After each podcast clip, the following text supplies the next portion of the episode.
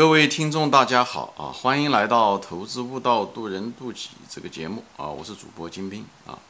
今天呢，我们就闲聊一个词啊，叫做“逢场作戏”啊。因为听到“逢场作戏”啊，很多人觉得这是一个贬义词啊，不严肃、不老实啊，怎么啊？常常认为啊，人家见人说人话，见鬼说鬼话。啊，我对这个词的理解可能有点不同啊。我对人呃是就谈谈我的感想吧啊。我觉得人生呢，它就像一个场戏啊。前面我说过很多次，就像游戏机打游戏一样啊。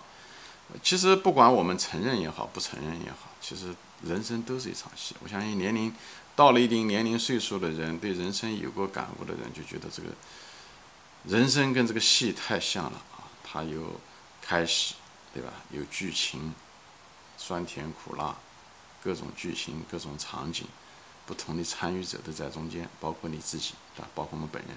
最后剧情，不管是多么的酸甜苦辣、喜也好、乐也好，它都会结束啊。也许是用悲剧的形式结束，也也许是用喜剧的形式结束，但它都会结束。结束就是，也就是人的生命就会死去啊，人的肉体会死去啊。也就是说，我们会退场，在那那场戏中我们会退场啊，直到下一场戏。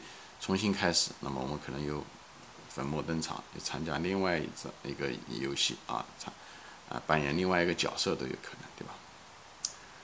嗯，即使是同一场戏吧，啊，即使是同一场戏，一个人在不同的场景，呃，也可能扮演着不同的角色，在人生中啊，我讲的是，对吧？不管你承认也好，不承认也好，啊，你愿意承认也好，不愿意承认，它都实实在在存在，不因为你的不承认，它就不存在啊。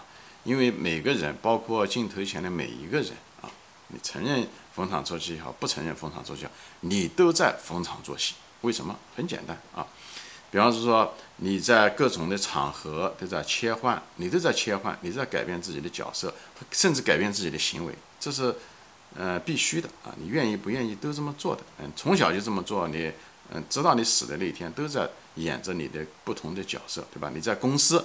你可能扮演着不同的角色，对不对？你在上司面前是一种角色和一种语言和一种行为方式、一种习惯；你在下司面前，对不对？下属面前，你可能是扮演的又是不同的角色，这时候吧？这时候你是老板，你可能需要扮演你的责任、你的角色，你要分派工作，你要该说什么。所以你在上司面前，你是个下属，你肯定的行为方式、角色、责任，对，肯定都不一样。所以你的行为方式也肯定会不一样，对不对？就包括在家里面嘛，对吧？是另外一个场合，比方在家里面，在家里面的时候，你在父母面前，你就是儿子，对不对？或者是女儿，你表演的角色，你的行为方式肯定不一样，对吧？这个就是电影中不同的场景。那你如果在你妻子面前，或者你在丈夫面前，你表演表现的角色行为可能又不一样，对不对？你在儿子孩子面前，嗯，对不对？儿子女儿面前又是一种角色行为，需要讲什么话，什么姿态，对不对？你该说什么，不该说什么。包包括在你的孙子面前，那可能表又不一样了，对不对？对孙子可能孙女可能就是很和缓，也不对他们要求也不高。但是那时候在儿子女儿的时候，你可能就比较严，什么东西都盯着他们，什么东西都想把正怕他们有什么不好的行为。但孙子儿嗯孙女的时候，你可能就是还是抱这种玩的态度，啊，就是比较宽容的态度，因为你你年龄阶段也不一样。所以人生就是一场戏，没错，每个人都在扮演着。自己的角色，而且不同的场景啊，就是同一场戏，不同的场景，你也在，因为你的角色不一样，你的行为方式也不一样。说白了，你就是个演员，你承认也好，不承认也好，都是这样。你愿意也好，不愿意也好，啊，你的为了生存的需要，还是人性本身也好，我们都是在扮演的，我们就是在扮演这个演员啊，就是这样子，好吧？所以说到这东西啊，我就想到了，其实为什么我们会这么做？一个是有的人是啊，就是。自觉不自觉的都这么做，其实还有一个东西啊，你如果是一种是被动的扮演着这个演员，还有一个你可以主动的扮演这个演员，那么完全这个效果是完全不一样的啊。那么肯定往深处讲有点很难理解啊，啊，我就想浅处说吧，讲那些简单的道理。我年纪轻的时候就悟出来这个道理啊，悟出来什么道理？我觉得人的身体啊，实际上并不发达啊，我们的身体还不如一个狗，嗯，跑起来快，我们嗅觉也不如它，我们听觉也不如它。我们的大脑呢要比狗要强很多，我们的大脑可以思维啊，可以判断啊，可以逻辑啊，可以学东西啊，数学、物理、化学。但是我们真正厉害的不仅仅是大脑，我们的心其实更厉害。我们的心啊是个非常非常强大的一个超级武器。但是呢，我们人是在生活中的时候，心是一个被动的啊，呃，我们就是被这种动物性的那种贪婪啊、恐惧啊、焦虑啊、孤独啊，我们常常被这种东西，因为环境的变化，今天天气不好，我心情也不舒服；今天跟别人吵架了，或者别人对我骂了我一句啊，或者说开车的时候别人超到我们前面，马上就心情不舒服。我们成了一个，我们的心本来是一个非常强大的一个东西，但是我们的心常常会变成一个被动的东西。那么好的一个工具，那么一个超级武器，我们却拿这个金饭碗在要饭。为什么这么说？我就举个例子，我们完全是可以拿心来做一个，这个比大脑要强大都不知道多少倍的一个东西，拿心来驾探你的大脑。哎，这个工具是应该这个功能，应该是心大脑以后才是你的身体，应该是这样子的。因为一级比一级高，所以你当然是希望能用高级的武器更多了。我举例子，大家就知道啊。我年轻的时候就悟出来这个道理，比方说。我想这个很实用啊，在你镜头前的年轻人很实用。我想也许有些人已经悟出来这个技巧了啊，而且这是分享。我拿这个作为例子，不谈这个东西的本身怎么样。比方说，我年轻的时候，我想结交某一个人或者是一个陌生人，啊，我有个技巧，就是我很容易能够，我要想跟他交朋友，或者我想跟他拉近距离，很快。我有一个什么样的一个方法呢？不是一个具体的一个方法，但是是这种心理，就是就是控制自己的心的一个技术是什么呢？我把这个眼前的这个陌生人，哪怕第一次见面，我把他想成是我最好的朋友，在那一瞬间，我说服自己，我把他想成我最好的朋友。我已经跟他见过无数次面了，甚至比方说说我家里面的一个亲人，或者是我的一个弟弟，我把他想成这个。一旦你的心把他想成这个的时候，这个人在你面前就变得非常非常的亲切，你们之间的心理的距离感突然就没了。他虽然是个陌生人，但那一瞬间你把他当成是你的家人，或者是你的很近的一个朋友，你对他很熟悉。这时候的时候，你在无论在语言、语气、态度、眼神，啊各个方面，你的行动、你的习惯，这各方面你都会显示很距距离很近。人都是相互的，你一旦显得很放松、很亲切，你的眼神都会透露出来那种爱，哎那种喜欢、那种熟悉啊那种亲切感。他马上能感知到，以后他也会相应的也会调整，以后他也会调整他的行为，他也觉得你这个人哎，好像嗯嗯见面熟，或者是觉得哎嗯，就是好像就是一一大家一见面就显得距离很亲切很那，因为你先给了他，他也会给了你，这个东西就是你的心驱使了你的大脑，改变了你的行为肉体的行为模式，你的脸你的嘴。讲话，你的表情各个方面，因为大脑只是一个程序而已，大脑看上去很发发达啊，还怎么样？其实大脑就是个程序，所以你的心来控制你的大脑，以后你的大脑会控制你的肉体，你的嗯，对吧？你的身体语言，你的讲话语气各个方面，它只是一个自动的发展的一个过程，它只是发了个指令给他，让他们来协调把这个事情表达出来。所以呢，那对方的时候通过肉体来感觉到你这些东西，以后他大脑翻译出来说，哦，你是一个哎。嗯呃很熟悉的人，你这个人很亲切，你这个人很好打交道。以后慢慢慢慢的，他在心里面，他这时候他是被动的，以后他再会觉得，哎，你这人不错。以后他会所有的行为又会反映出来，以后你们之间就会越来越融合。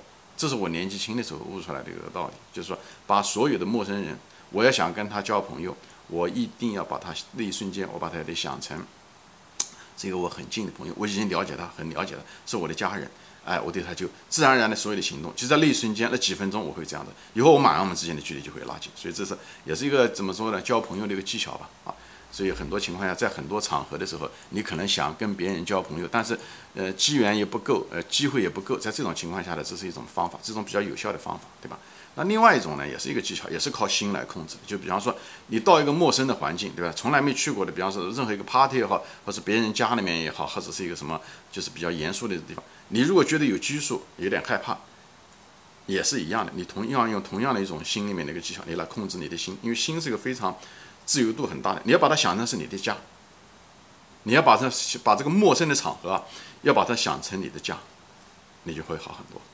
以后你就在这地方就相对来讲自由很多，你就是说，呃，自由自在很多，你就不没有那么拘谨，因为你那种拘谨，别人会感觉到，你也会觉得，你也会感觉到你那种拘谨，就会变得越来越拘谨。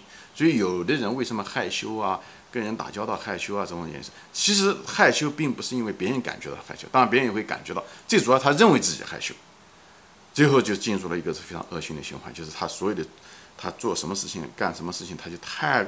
在意自己这些东西，最后越越搞越不行，越搞越不行，就是这个道理。所以你开始的时候，那个也是一种负面的一种心，对不对？他就是他控制不住自己的心，最后他的行为自然而然就会反映出来。所以我就教会大家这个技巧，就是拿这些东西来说什么呢？就是人的心、大脑、身体它是一一起的。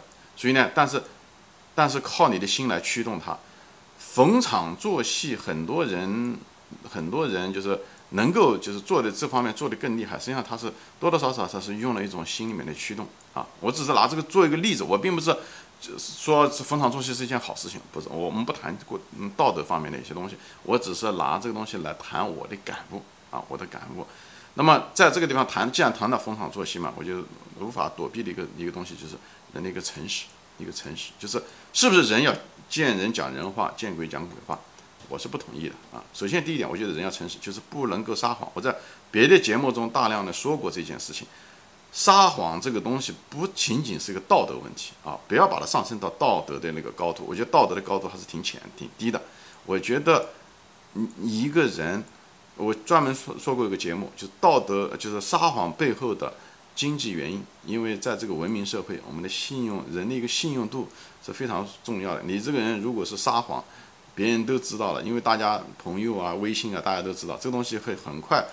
就是叫什么好事不出门，坏话啊，叫什么坏事传千里，哎，就是这个东西啊。特别是网络时代啊，那知道的人会更多。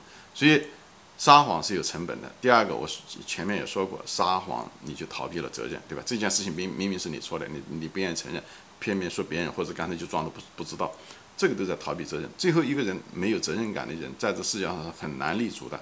很难立足，因为别人不相信你，别人不相信你，在这个高度合作化的一个社会，无论在公司也好，各个方面也好，哎，高度协调的文明社会中，你就没有了价值。所以一定要培养自己的责任心。所以我这地方就不岔开说了，就是人要诚实，就是这个东西。我就很有个人当时当网上问我，就是讲你的身价是多少？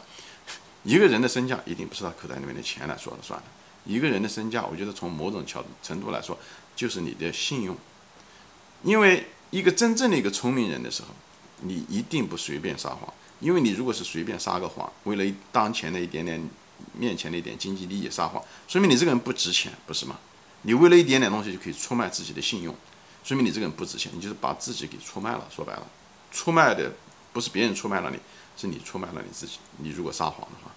因为你把自己看得太低了，就很轻易的就把自己为了一点利益就把他撒谎，因为别人会知道的，迟早他当时也许不知道，他迟早会知道的啊，或者是他总有一件事情，你撒谎一旦成为了个习惯，总有一件事情知道，这样的话你就你就没有价值了，你在社会中就没有价值了。说白了，你是害了你自己，所以我就在这地方就是告诫别人，所有的人不要轻易的撒谎，不要说不真实的东西，这样的话会影响你的信用。影响你的信用的结果，最大的受害者不是别人，别人只会被你骗一次，但是这些东西是坏话传千里，所有的人都不相信你，你就没有价值了，人家都你都没办法参与到真正的社会中，无论是商业行为也好，公司的计划也好，对吧？顾客不相信你，对不对？上司不相信你，底下的给你干事情的人，员工也不相信你的时候，你也就没有价值了。所以这些事情一定要三思而后行啊！这地方就顺带说一下这些事情啊，就是把自己。别把自己看得太不值钱，就是这么意思。所以别撒谎，就是这个东西，好吧？行，我主要的今天说的就是这种所谓的逢场作戏啊，逢场作人生，你人生就是一场戏，你你愿意承认也好，不愿意承认，你都要参，嗯，都参与其中。所以你把你的戏演好，把你的角色演好，把你的责任，因为角色有责任，把你的责任嗯做好。你做父亲就做好你的父亲，你既然生了嗯人家，对不对？你做人家父亲，你就好好的做父亲，对不对？该牺牲的地方就得牺牲，把你的事情该演的嗯角色演好。你既然做了人家丈夫，你对不对？你跟人家结了婚了，你跟人家签了合同了，那你就得对人家负责，好吧？这个东西就是你责任，就是这个都是你的演戏的一个过程，就这个角色的一个过程。那另外我谈到了，就是说在人生中的时候，人生就是一场戏。戏的主角演员，为什么一个演员可以把一个戏演好？不仅仅他的是技巧好，他是当时在那一瞬间的时候，把自己的心调整到是那个角色中的那个心，所以他所有的语言，所有的语言也好，表情也好，就会反映出来。所以我前面提到过了两个技巧，对不对？把一个陌生人当成是你一个最好的朋友，这样的话你会瞬间跟他拉近关系。当你到了一个陌生的场合的时候，你要不想拘束的话，你把它当做是自己的家，你会在那个地方呢非常自如自在啊。好，今天就说到这里啊，就是分享一下我对这些东西的感悟，这是我个人的体验吧，和一些觉悟吧，所以分享给呃镜头前的朋友，好吧？行，今天就说到这里啊，谢谢大家的时间，我们下次再见，欢迎转发。